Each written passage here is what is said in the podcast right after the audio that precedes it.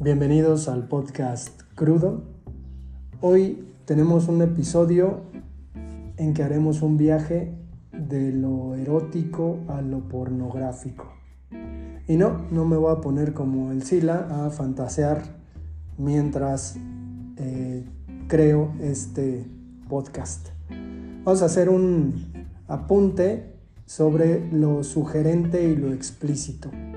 Y es que me gustaría comenzar con, la idea de el erotismo y lo que el erotismo supone dentro de nuestra cultura como una especie de motivación sugerente, evidentemente hacia lo sexual, sin embargo es una invitación sutil, muy, muy velada, por decirlo así, que va hacia los preámbulos sexuales. Es decir, todo lo que no está dicho en estas películas en las que de repente hay o, está a punto de ocurrir un encuentro sexual entre los dos protagonistas, pero el director, quien nos cuenta la historia, decide omitir una escena explícita para dejarnos ver rastros de ropa interior. La cámara va recorriendo estas prendas y se posa en la luna mientras escuchamos muy sugeridamente cómo los personajes principales hacen el amor. Y es que, digo, hay, hay una, idea de los griegos que es el ubisunt, pero eh, que tiene que ver con el asunto de, extrañar los tiempos pasados, pero es que en estos tiempos me parece que vivimos en tiempos de, de, lo explícito, de lo pornográfico y creo que por ahí hay cierto peligro que intentaremos develar al final de este episodio. Entonces, en ese sentido, tendríamos que considerar que el erotismo siempre motiva. Hace tiempo, eh, una autora, Meyer creo, escribió unas novelas, tres me parece, que se llaman 50 sombras de Grey. es la historia de un tipo masoquista, bueno, más bien sádico, que pretende encontrar a una asistente masoquista. El asunto es que, siendo evidentemente una novela de carácter erótico, por lo que se sugería, pues terminó teniendo muchísimo éxito. A tal grado que, pues aparentemente dentro de lo social, la novela provocó que las mujeres destapasen su sexualidad, se asumieran empoderadas como mujeres, como seres humanos que desean y que tienen derecho al deseo y a la satisfacción de ese deseo. Entonces, a mí me llama mucho la atención porque después me encontré un librito por allí que decía las 50 sombras de Grey son la nueva superación personal. Yo diría más bien superación sexual. Sin embargo, pues estaba ahí, me, pareció muy curioso lo que este libro ahora sí que sugería, pero pues está ahí. Mm, quiero llevar el episodio hacia la invitación al escucha, a ti que escuchas, para que le pongas atención a la siguiente canción en cuanto a su letra, digo. Creo que eh, en algún momento lo he dicho aquí, a mí me interesa la música eh, cuando hay una, una letra, pues me interesa el contenido, lo que la letra dice, la manera en que está expresado. Si es una letra lírica, me interesa mucho más y si además de lo lírico lo, lo dicho tiene sentido, pues mucho más me va a interesar por el asunto del análisis del discurso que, eh, trabajo. El, asunto es que te dé chance de escuchar la canción, que a lo mejor si el ritmo no te gusta, pues lo hagas a un lado. Digo, hay que decir que el ritmo en su tiempo, pues era un ritmo que se consideraba para las masas y que en su tiempo obviamente quizás el tema pues también se consideraba un tema muy peregrino, muy eh, sugerente y casi casi hasta evidenciaba cierta cuestión de carácter sexual. Sin embargo, lo que me interesa es poner en claro cómo es que se expresa lo expresado en la canción de Sonia López llamada El ladrón. Vamos a escuchar.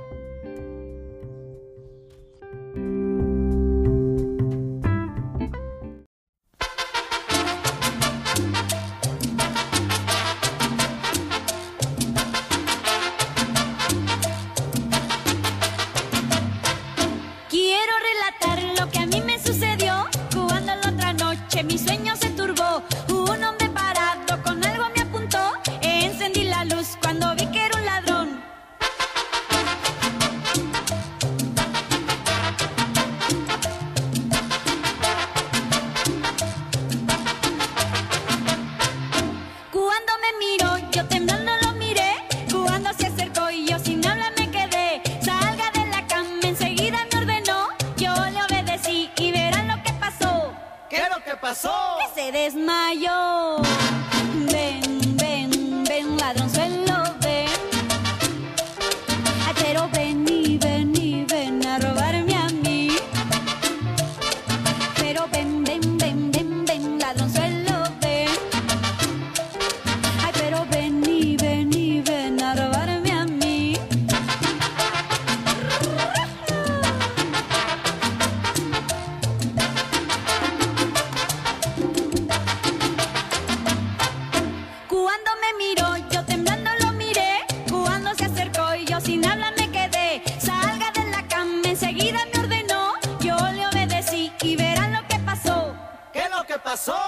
desmayo.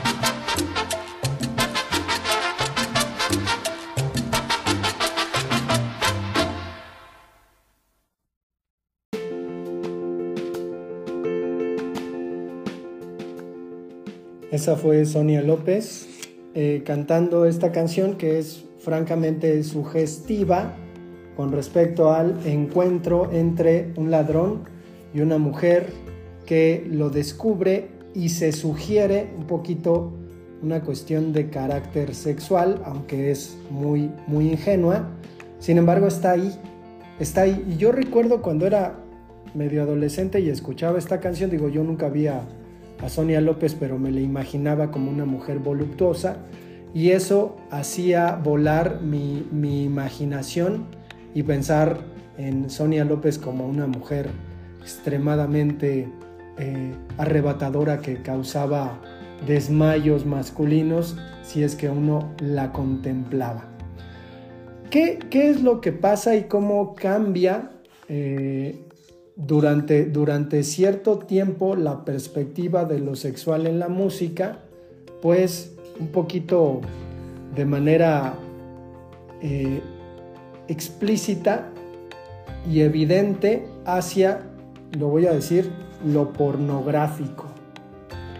Y es que la eh, autora Virgin Despentes dice que no es la pornografía lo que molesta a las élites, sino su democratización. Y digo, yo no soy una élite. Alguien podría decir, güey, pero si eres poeta, entonces eres un, privilegiado cultural y entonces hablas desde tu privilegio. Pues a mí lo que me gustaría demostrar es ese cambio de lo sugerente a lo explícito a través de una hipótesis que quiero mostrar al final del episodio. Entonces, en este caso, no es que diga que esto que está ocurriendo sobre lo explícito está mal, me parece más bien un síntoma. Y me parece que la reilata de decir no es que la libertad de expresión, eh, pues habrá que ver después cuáles, cuáles pueden ser las consecuencias. Digo, no, no sé si serán las consecuencias eh, tan radicales como ocurrieron en su momento, pero pues habrá que considerarlo. Bueno, eh, quiero, quiero hablar sobre el Marqués de Sade y su literatura. Eh, alguna vez conseguí un libro del Marqués de Sade y hacía un poco de mofa en, en las clases con respecto al tema y literalmente me encerré en mi cuarto con un poco de papel de baño y vaselina. Ya cada quien sabrá, estoy sugiriendo, pero a la hora de empezar a leer, me di cuenta que definitivamente no era un libro de carácter erótico y que más bien lo que narraba era brutal y no tenía nada que ver con lo sexual eh, que te puede motivar una lectura sugerente. De ahí que, pues con el tiempo me di cuenta que en realidad el Marqués de Sade no es, una, no es un autor de literatura erótica, sino más bien de carácter licencioso. Entonces, eh, uno no puede erotizarse con el Marqués de Sade a menos que tenga alguna parafilia, porque en realidad el Marqués de Sade pues es un gran catálogo de parafilias. Entonces, por ahí creo, creo que me resultaba algo extraño. Ahora, la, canción que, que voy a poner es una canción que va de lo mismo que la canción de Sonia López, en este caso de Toquisha, y que habla exactamente de lo mismo. Probablemente podríamos hacer un análisis y diríamos, en la primera canción hay un patriarcado evidente, heteronormativo, que hace que la mujer se recate ante el ladrón y que no explote su sexualidad. Bueno, hay que decir que el ladrón se desmayó, pero en este caso podemos meterle un discursillo ahí piterón a la o vaginón a la a la canción y decir eso, ¿no? Pues lo que pasa es que eh, la voz poética de esta canción es la voz de una mujer empoderada que vive su sexualidad de manera libre. Está bien, va, va por ahí. Eh, hay, que, hay, que, advertir ¿eh? que esta cuestión de la sexualidad liberada, la sexualidad empoderante de las mujeres, no es más que la imitación de la pornografía, es decir, de una industria que se ha empecinado en mostrarnos cómo es la sexualidad. Entonces, este tipo de canciones lo que hace básicamente es replicar esta retórica pornográfica dentro de sus canciones de manera explícita y ahí está. Los niños, los adolescentes y algunos adultos pues escuchan esta música, la cantan y bailan al ritmo de esta música. Entonces vamos a escuchar con cierta atención a Tokisha y volvemos.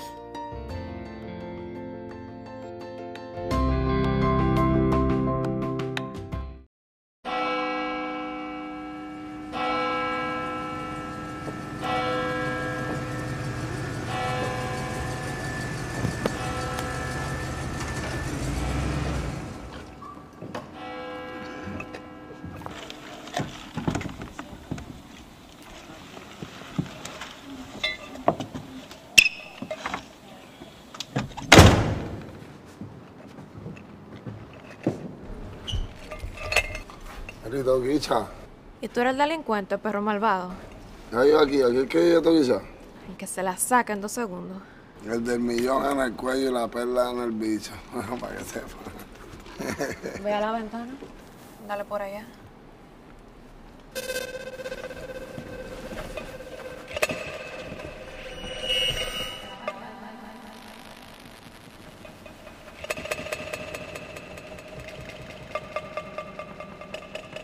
Toquicha, tu chicho no chicha. Quiero, quiero meterte en mi habitación. Quítate los Jordan, quítate el pantalón. Ven que te espero sin panty. Encima el gavetero, te tengo tu condón. Déjamelo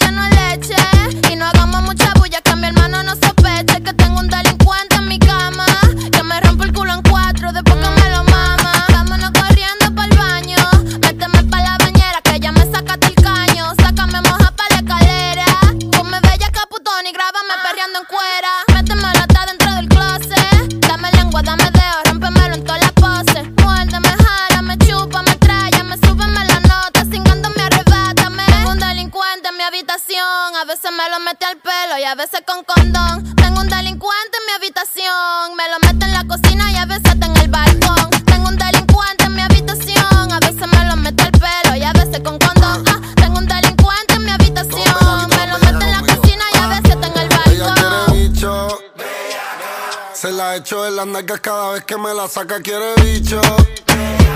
Yo se lo meto en el carro de pasajero está la acá. Ah, ella no es un ritmo tiny, por eso yo le meto a capela. Escucha a Nelly y a Toquicha, ya no escucha cosquilluela. Después que yo le dé bicho, ya no jode ni me cela. Le doy duro a ese pa' que le duela. Le gustan los bichotes. Se arrodilla y abre la boca pa' que yo se la explote. La busco en la motor y la llevo pa'l bote.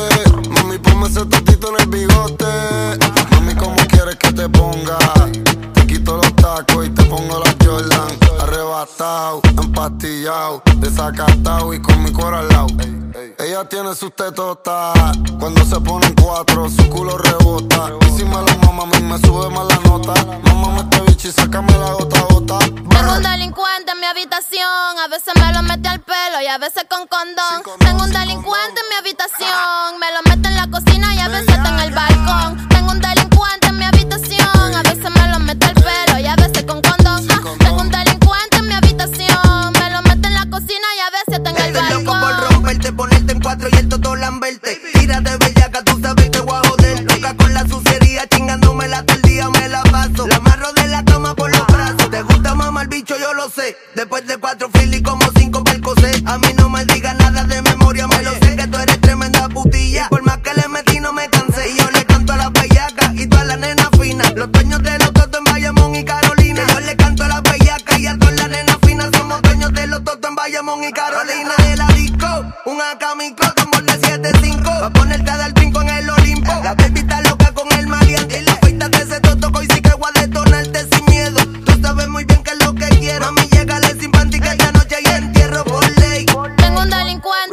A veces me lo mete al pelo y a veces con condón. Tengo un delincuente en mi habitación, me lo mete en la cocina y a veces está en el balcón. Tengo un delincuente en mi habitación, a veces me lo mete al pelo y a veces con condón. Ah, tengo un delincuente en mi habitación, me lo mete en la cocina y a veces está en el balcón. Real hasta la muerte hoy te bebé.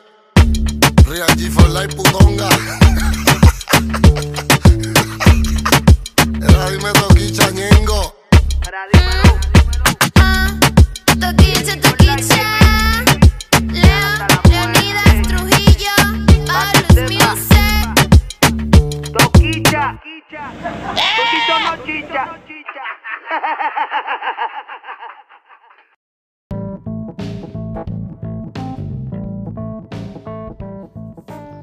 Ahí está la letra de esta canción. No, no podemos jugar a las contradicciones y decir que es una letra poética, lírica, porque definitivamente no lo es. Tampoco es una, una expresión verbal tan bien cuidada. Me parece que está más al servicio de el escándalo que de lo que quiere decir es al final una letra de carácter pornográfica, pero eh, pues me parece que podemos entrarle al asunto de hacia dónde va este episodio y qué es lo que pasa. Bueno, eh, Virgin Despentes, a quien cité hace rato, en su teoría King Kong, que la teoría King Kong es, desde mi perspectiva, uno de los libros acerca del feminismo mucho más concretos eh, que existen, sobre todo porque no victimiza a la mujer y, y la Despentes no se hace la víctima ni se hace la tonta. Entonces, en algún momento ella dice que para muchas mujeres, incluyéndose, el asunto de la fantasía sexual que tiene que ver con encontrarse con un desconocido, en este caso como en las canciones un ladrón, eh, es algo común y de alguna manera también dice que la fantasía sexual que muchas mujeres tienen con respecto a un encuentro violento con un desconocido, es decir, que un desconocido la someta, y ahí está en el libro, eh, es también algo común, ¿no? Entonces, pues está ahí, está ahí la, letra de la canción de Tokisha, de la que ya hablamos en un episodio, no se lo pierda. Pero el asunto es hacia, hacia dónde va la cuestión o qué significa que este tipo de expresiones existan en nuestro tiempo y sean cada vez pues más aceptadas me remito otra vez al tiempo en el que el marqués de Sade publicaba sus novelas, incluso desde el manicomio, desde la cárcel, publicaba sus novelas. ¿Qué, es lo que pasa? Y me parece que en algún episodio ya hablé de esto, pero quería encaminarlo hacia pues, la idea de lo erótico y lo explícito. Eh, el marqués de Sade, desde la... Y aquí hay un asunto, ¿eh? aquí hay carne importante de estudio, porque no estoy citando, ya, ya en este episodio estoy citando a dos feministas para que digan que, puta, ya estoy leyendo, ya hasta, hasta a lo mejor me estoy deconstruyendo, ¿no?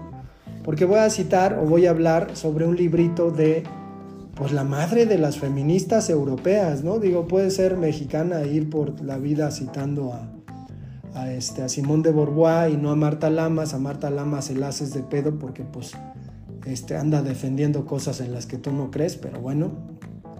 Eh, Simón de Beauvoir tiene un librito que es muy breve, que se llama, eh, el título es una pregunta, ¿debemos quemar a Sade? Ella obviamente habla sobre la literatura de Sade, su recepción y sobre lo que implicó en su tiempo que apareciera algo tan explícito eh, escrito y que además se convirtiera en una sensación para las masas. Hay que pues, considerar que el Marqués de Sade es por ahí del, neoclásico, antes del romanticismo por los años 1600 fines, 1700 inicios. Entonces está ahí el Marqués de Sade, ¿no? Con sus novelas, con algunos cuentos, en donde le da vuelo a la hilacha, ¿eh? O sea, el Marqués de Sade no duda en decir las vejaciones que él conoce de gente que está dentro de la religión y dice que los italianos son los más pervertidos de todo. Y, hay una serie de cuestiones muy pornográficas explícitamente en, el Marqués de Sade. El asunto es que la Bourbois pregunta,